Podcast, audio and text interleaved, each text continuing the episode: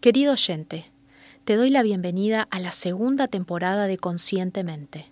Te agradezco que me permitas acompañarte durante estos minutos. En esta ocasión vamos a conversar sobre los desafíos de ser padres hoy. Sin ningún lugar a dudas que la paternidad hoy es uno de los grandes desafíos que atravesamos todos los padres y madres. Es un rol con características muy diferentes en relación a lo que fueron y a lo que vivieron nuestros padres. No necesitamos alejarnos mucho para poder ver estas diferencias en esta comparación. Hoy día nos vemos enfrentados como padres a niños distintos, a una sociedad diferente, donde tenemos riesgos y peligros que van desde la exposición a redes sociales y su mal uso, los videojuegos y su eventual adicción, el eventual consumo de sustancias problemáticas, el bullying en los distintos centros educativos y hasta los vínculos de amigas y de amigos tóxicos. Sea cual sea la edad de nuestro hijo, nos vemos enfrentados en las distintas etapas a estas distintas variables que hace unos 40 años no estaban tan presentes en nuestra cotidianeidad. Claro está que desde nuestro lugar de padres nos vemos interpelados en forma diferente y debemos destinar un pienso mayor con otras estrategias a la hora de acercarnos, de dialogar con nuestros hijos, de poner límites, también a la hora de participar de su vida, pero sin invadirlos, y a la vez dar la información justa en el momento y en la etapa del niño o niña o adolescente adecuada. Y esto es algo que manejo mucho en las consultas de orientación a padres.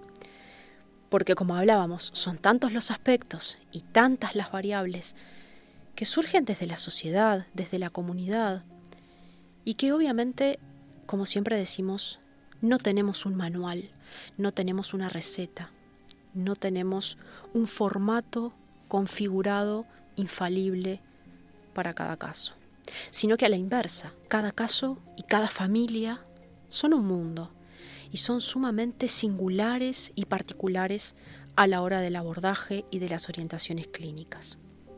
También como padres debemos tener cierta disponibilidad psicológica, no solamente de tiempo, sino psicológica, en las distintas etapas por las que va a atravesar nuestro hijo o hija. Sin duda que el desafío es mucho mayor y nos interpela día a día desde otro lugar. Tal es el caso que la Asociación Americana de Psicología hoy está hablando de un síndrome de estrés parental. ¿Qué es esto? Es una especie de trastorno con síntomas similares al de un burnout o a un estrés laboral. Es decir, que vamos a tener un agotamiento físico y psíquico, vamos a tener sentimiento de culpa, por no cumplir con ese rol a la perfección, entre comillas, vamos a tener el mismo síndrome y la misma sensación de estar quemado, pero en lugar de estar quemado con el trabajo, con la oficina, con el jefe y con las instituciones, vamos a estar quemado con nuestros hijos, quemados con el rol. ¿sí? Recibo muchas parejas y muchas madres también eh, en esto, ¿no? En esto de me siento culpable porque no tengo ganas de ser madre hoy. Eh, estoy saturada, saturado, tengo un millón de temas laborales, personales, familiares y siento que no puedo con mi hijo. Esta es como la clásica frase, no puedo con él o no puedo con ella. Y lo frustrante que esto es, o sea, la frustración significativa que genera en un padre adulto que culturalmente suponemos que tiene que tener todas las herramientas y tiene que contar con cierta disponibilidad psicológica, autorregulación emocional y que debe poder manejar y gestionar a la perfección todas las conductas desadaptativas o todo lo que quiere cambiar en ese hijo o hija. Obviamente que estamos hablando de, de una presión y de un peso social que realmente es muy importante y muy significativa. Este estrés parental está dividido en distintas fases y en distintas etapas, según la edad de nuestro hijo.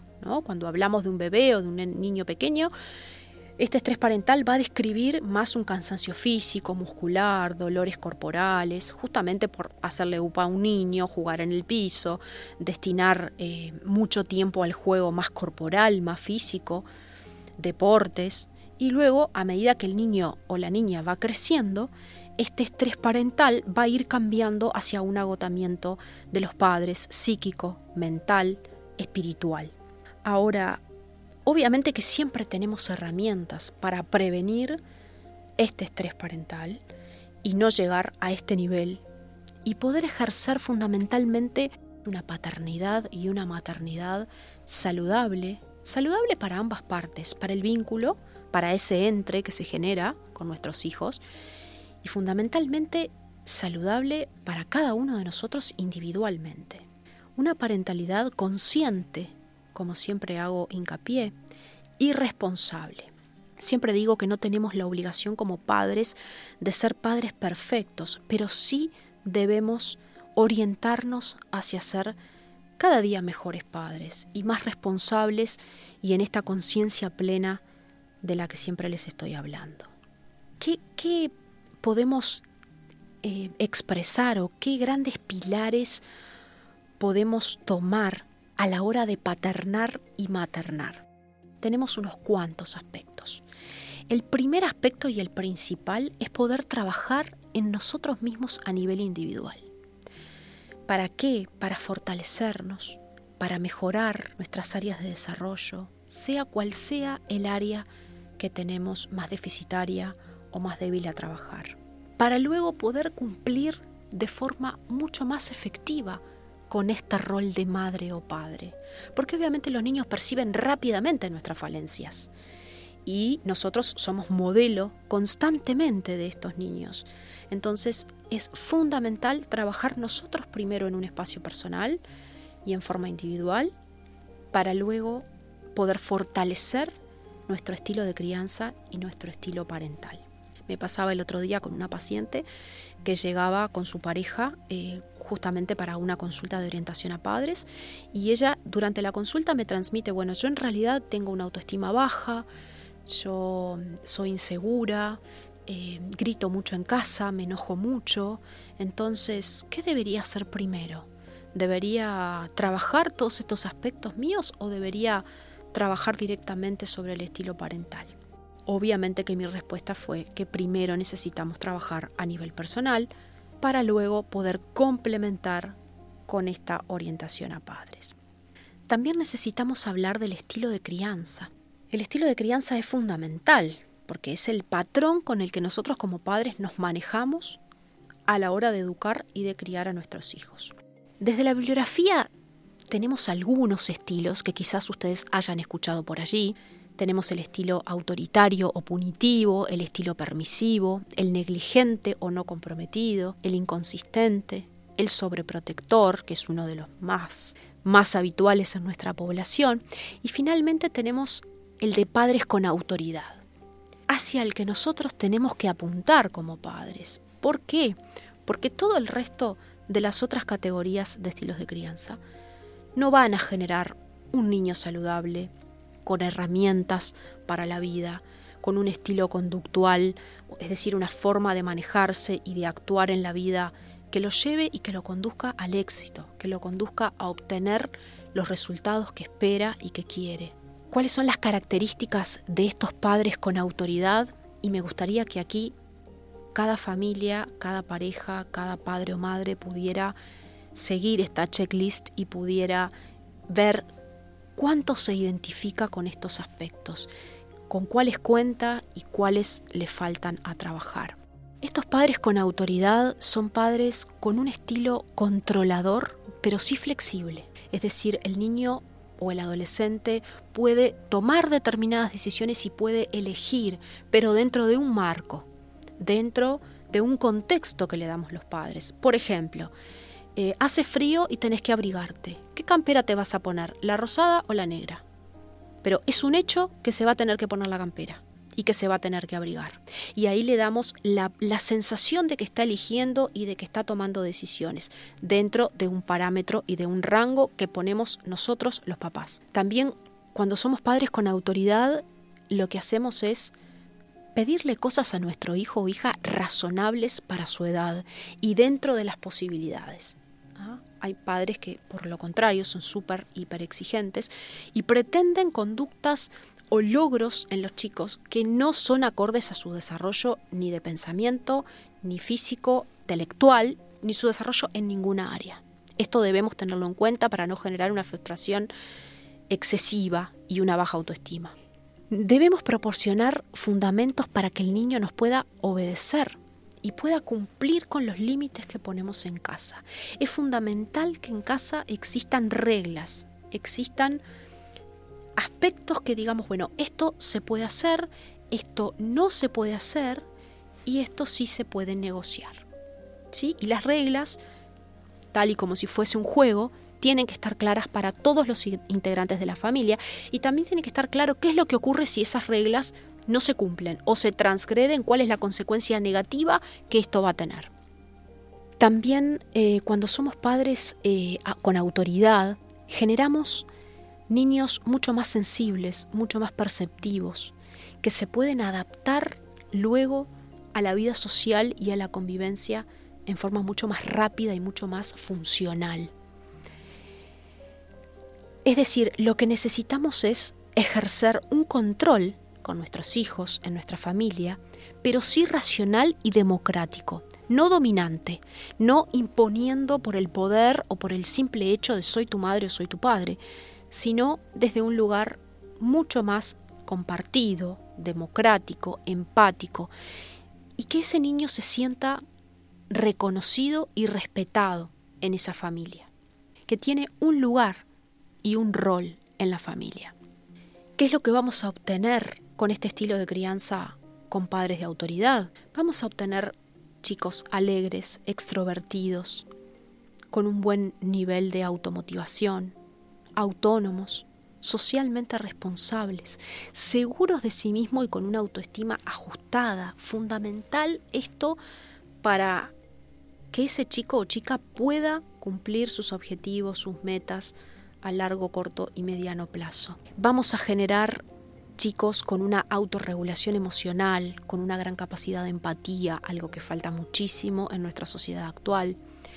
Chicos que cooperen tanto con adultos como con pares, que sean originales en su pensamiento, que estén orientados hacia el logro, como decíamos hoy, y que obviamente tengan un muy buen desempeño y rendimiento académico.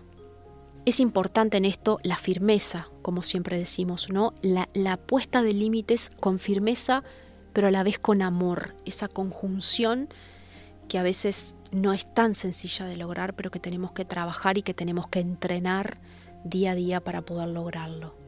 Poder transmitir un sentido de preocupación y de ocupación de nuestros hijos eh, por su bienestar, eh, en un sentido protector y en un sentido formador y orientador, que ese es nuestro real rol como padres. ¿sí? Es decir, va a depender muchísimo de nosotros, de este estilo de crianza y de este estilo parental, el cómo se van a desempeñar nuestros hijos en su vida, no solamente en su rol académico, sino en su vida como futuros adultos, jóvenes y adolescentes sin ningún lugar a dudas que, como trabajamos en, las consultas de orientación a padres, somos y vamos a seguir siendo modelos de nuestros hijos. Y muchas veces decimos algo verbalmente, pero con nuestra conducta estamos mostrando lo opuesto.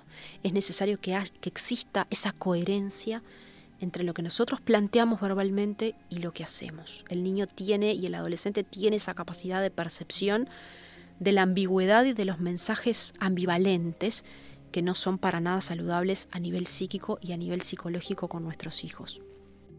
Bueno, hablando de los grandes pilares a la hora de paternar, bueno, habíamos dicho el trabajo individual, el evaluar nuestro estilo de crianza y poder mejorarlo y poder potenciarlo cada vez más. Eh, necesitamos favorecer la autoestima de nuestro hijo o hija que esté equilibrada, que esté ajustada. Debemos alentarlos a continuar, aunque las cosas no salgan como queremos, aunque se equivoquen, aunque tengan, obviamente van a tener como todos nosotros áreas en las cuales se desempeñan muy bien y otras en las cuales van a requerir más ayuda, más soporte, más contención, pero bueno, finalmente eso es parte de lo que nos ocurre a todos y es parte de la vida. Fundamentalmente hacerlos sentir queridos, respetados, valorados.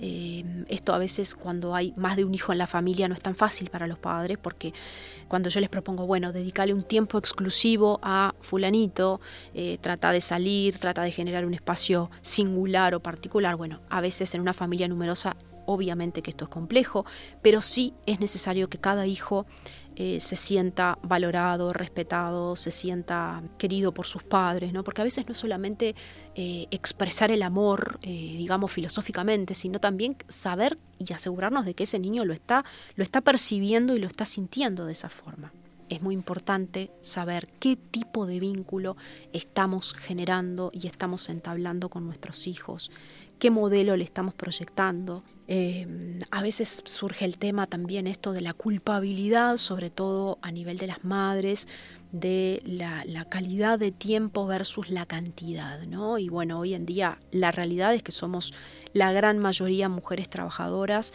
que estamos muchas horas fuera de casa, pero bueno, lo importante, lo que siempre planteo es aquí la preponderancia de la calidad en lugar de la cantidad. Siempre digo que prefiero una mamá o un papá que si está un par de horas o el tiempo que esté, se lo dedique al chico, pueda estar en su mundo, pueda conectar según su edad, con su juego, con su actividad, con cómo le fue en el colegio, con su mundo directamente, sin celulares, sin pantallas, sin otros distractores, o sea, mostrándole a ese chico o a esa chica que en ese rato es lo más importante para nosotros. Prefiero eso a eh, una mamá o un papá que está mucho más horas en casa, pero que no está con una disponibilidad psicológica real, que está en otras actividades y que no conecta y no contacta con ese chico. La comunicación, ni que hablar, que es fundamental, fundamental.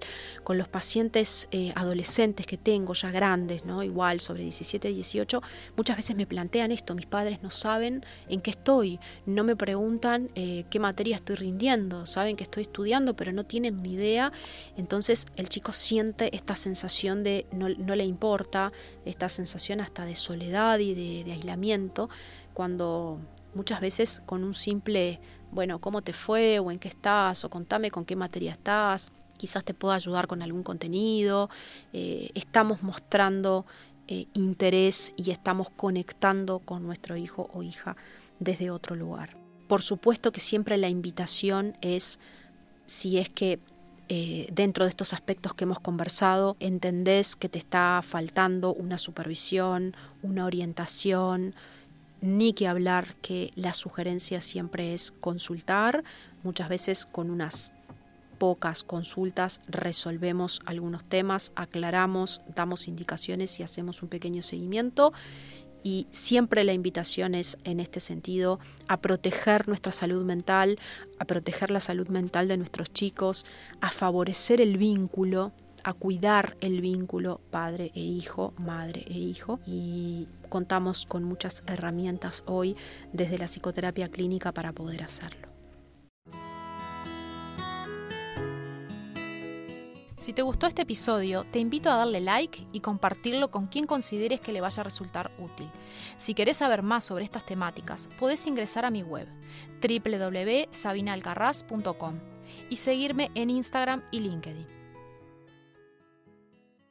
Es importante que tengas en cuenta que ninguna de estas sugerencias o recomendaciones clínicas sustituyen a un tratamiento psicoterapéutico.